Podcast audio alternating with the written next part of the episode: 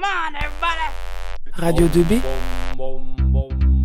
Et maintenant, nous accueillons Adrien qui va nous, présenter une entreprise avec son invité.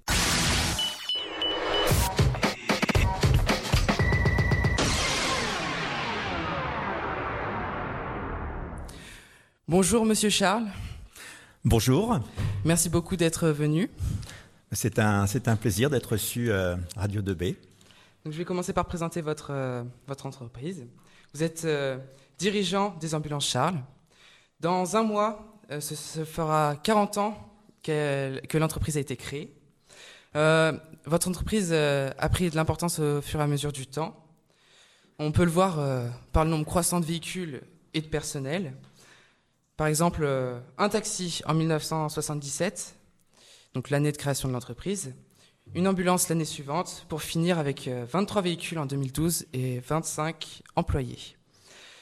Euh, pourquoi avez-vous décidé de financer la mise sur onde de FM de la radio 2B Parce que je trouve que c'est, important de, parler un petit peu, que vous, que vous ayez la parole et que vous fassiez aussi parler sur les ondes euh, des Nogentais, Margonnais. Euh, c'est, une, euh, une tradition puisque à l'époque, euh, ça s'appelait Radio Bouchon. C'était, c'était une radio qui, effectivement, faisait parler euh, tous les jours euh, des, gens de des gens de nos gens voilà. On faisait aussi des des émissions euh, des émissions qui étaient vraiment que ce soit de la politique ou, ou autre hein, des émissions très intéressantes avec cette équipe qui a été créée en 80 en 81 juste avant la loi qui autorisait les radios libres Hein, ça c'était la loi a été autorisée euh, le 18 novembre, euh, 18 novembre 1981. Euh, avant, ben, Radio Bouchon était une radio pirate, mais on n'a jamais eu euh, droit aux descentes euh, euh, pour nous interdire euh, d'émettre. Voilà. Donc euh, pour vous, ça a été quelque chose d'important, euh, la radio Bouchon? À Radio Bouchon, oui, c'était une équipe de, de 40 copains. C'est des gens qui sont euh, maintenant, euh, il y en a un qui est expert comptable. J'ai, euh, il y a des anciens professeurs du, Bello. Je pense à Guy Lafargue, qui était professeur d'économie. Euh, nous avions euh, Jean-Michel Berthier, professeur d'art plastique. Voilà, et puis et puis plein plein d'autres qui sont partis euh, un petit peu d'au- d'autres aventures. On a on a un des fondateurs, enfin un des fondateurs hein, qui a suivi la radio, euh, qui est maintenant euh, qui est maintenant au Pérou, qui a une entreprise au Pérou. Voilà, c'est Radio Bouchon, c'était plein de gens, c'était la radio. Elle avait été appelée Radio Bouchon parce qu'à l'époque il y avait des bouchons à nos gens le retrou. Voilà, tout simplement, et c'est comme ça que bah, Radio Bouchon a été euh, Radio Bouchon a été créé par une bande de copains, une bande de- une bande d'allumés. C'était c'était des très très bons moments. bah, Merci beaucoup de nous avoir présenté euh, la radio Bouchon, euh, parce qu'on a du mal à s'imaginer des bouchons à nos gens, franchement, maintenant. Mais on va en revenir à votre entreprise. Est-ce que vous pouvez nous présenter les différents emplois dans votre entreprise, s'il vous plaît? Alors, dans l'entreprise, euh, il y a plusieurs, euh, il y a plusieurs branches. On a, la partie sanitaire, hein, on a la partie ambulance. Ambulance, euh, il y a le transport en ambulance pour les consultations, mais il y a aussi une partie SAMU, hein, c'est-à-dire qu'on est de garde.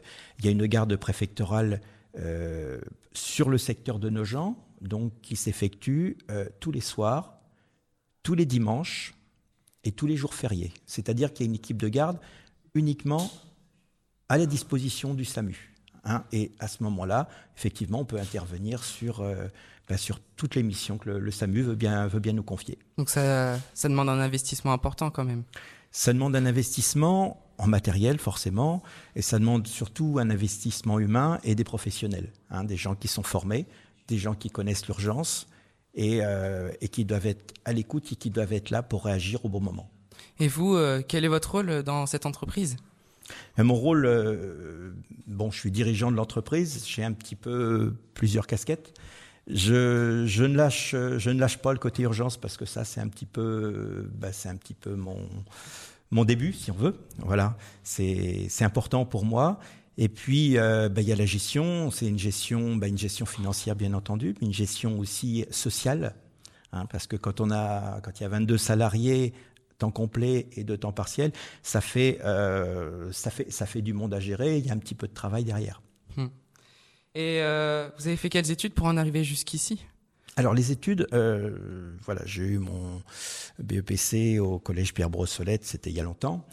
Et après, je suis parti euh, préparer euh, des études de photographie à Tours, au lycée Grandmont, hein, où je suis étonnant. resté deux ans. Voilà. Euh, Et après, ensuite, euh, qu'est-ce que vous avez fait pour euh, pouvoir en arriver là? Parce que les études de photographie, je pense pas que ça vous ait donné votre poste. Alors, en fait, j'ai travaillé un petit peu dans la photo. Le débouché n'était pas spécialement en 85, 86 n'est pas spécialement super.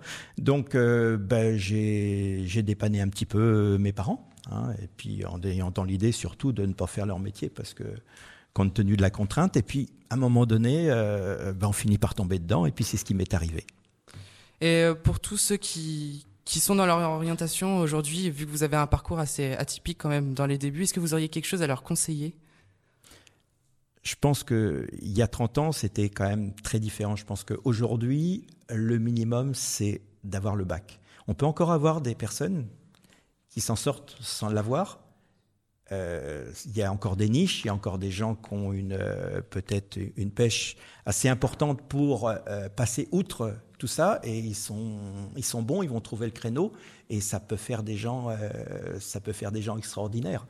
Il n'y a, il y a pas de raison. Mais je pense qu'aujourd'hui, il faut avoir le bac pour Et- commencer. Et donc pour ceux qui voudraient gérer une entreprise, est-ce que vous pourriez donner enfin les complexités franchement, euh, Qu'est-ce qui pose problème euh, Qu'est-ce qui qu'est-ce qu'il faut savoir? Il n'y a pas de problème, il y a juste effectivement à savoir. En fait, c'est le social, ça reste quand même assez compliqué, mais on est aidé. On est aidé par un, par un comptable, on est aidé par un expert comptable, on est aidé aussi par un cabinet juridique qu'on a à l'année, parce que ben, on, on ne sait pas tout. Oui, on a besoin des autres. euh. On, on a besoin, on a besoin, on a besoin d'aide effectivement. Donc euh, vous avez des relations avec différentes personnes, différentes entreprises, euh, lesquelles?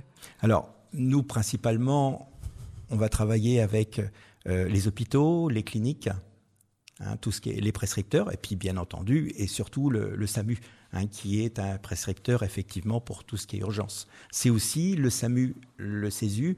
euh, le CESU, c'est la branche du SAMU qui fait la formation. À c'est là où nous formons nos gens. Et c'est là que tout le recyclage est fait, exclusivement, hein, sur le, au SAMU 28 à Dreux. Donc ça sert à quoi de bah, de se former continuellement euh, à Dreux? Ben, c'est d'être toujours opérationnel, d'être toujours, euh, d'avoir toujours euh, l'optimisation euh, maximum de, de nos moyens. Ensuite, euh, vous avez aussi un, un secteur funéraire. Est-ce que vous pouvez nous en parler? Alors le, le secteur funéraire qui est tout petit dans notre euh, notre entreprise était un secteur que mon papa avait développé euh, donc quand il a commencé en 77 ou vers les années 78 79 bon ça fait partie euh, ça fait partie de la vie la mort aussi. Et aussi bien dans nos missions SAMU on peut très bien aller faire une naissance. Et puis, et puis, il peut nous arriver aussi d'emmener un patient ben, jusqu'à ses, jusqu'à ses, Jusqu'à jusqu'à voilà, jusque jusque là. Mais entre les deux, entre les deux, il y a la vie, quoi. Et c'est, c'est nos patients, euh, on, on les emmène, ils ont besoin de nous. Euh, on n'est pas seulement, euh, on fait pas du colis, on fait, on, on transporte des gens, on transporte de l'humain. Souvent, euh, les personnes qu'on emmène sont des gens malades, ils ont besoin qu'on les rassure, ils ont besoin qu'on leur explique, ils ont besoin de savoir euh, peut-être ce qui les attend, ce qu'on peut, le- ce qu'on peut leur dire. Ils ont besoin aussi d'humour, ils ont besoin de, de sourire, ils ont besoin de rigoler. Ça, c'est notre métier, ça, la communication avec, euh, avec, avec nos patients. Voilà, et c'est très important. Et cette communication, faut qu'on l'ait aussi avec nos prescripteurs aussi. Oui, donc Ah. f- faut pas oublier que le service euh, des SAMU, etc., enfin tous vos, tous vos services, c'est une continuité. C'est, ça s'occupe aussi bien des naissances que de la mort, que Voilà, Que- c'est tout le spectre de la vie, on va dire. Voilà. On peut appeler ça comme ça. donc vous, oui, vous agissez sur un large domaine et et euh, sur euh, tout l'être humain au fur et à mesure de son existence. Enfin, Voilà, C'est- c'est ça. ah, merci beaucoup. merci d'avoir répondu à mes questions. Mais je vous en prie. Et puis, euh, longue vie à, à Radio 2B. Merci pour cette interview. Radio. Radio. 2. Radio. 2. B. B. B. 2B. 2B. Radio 2B.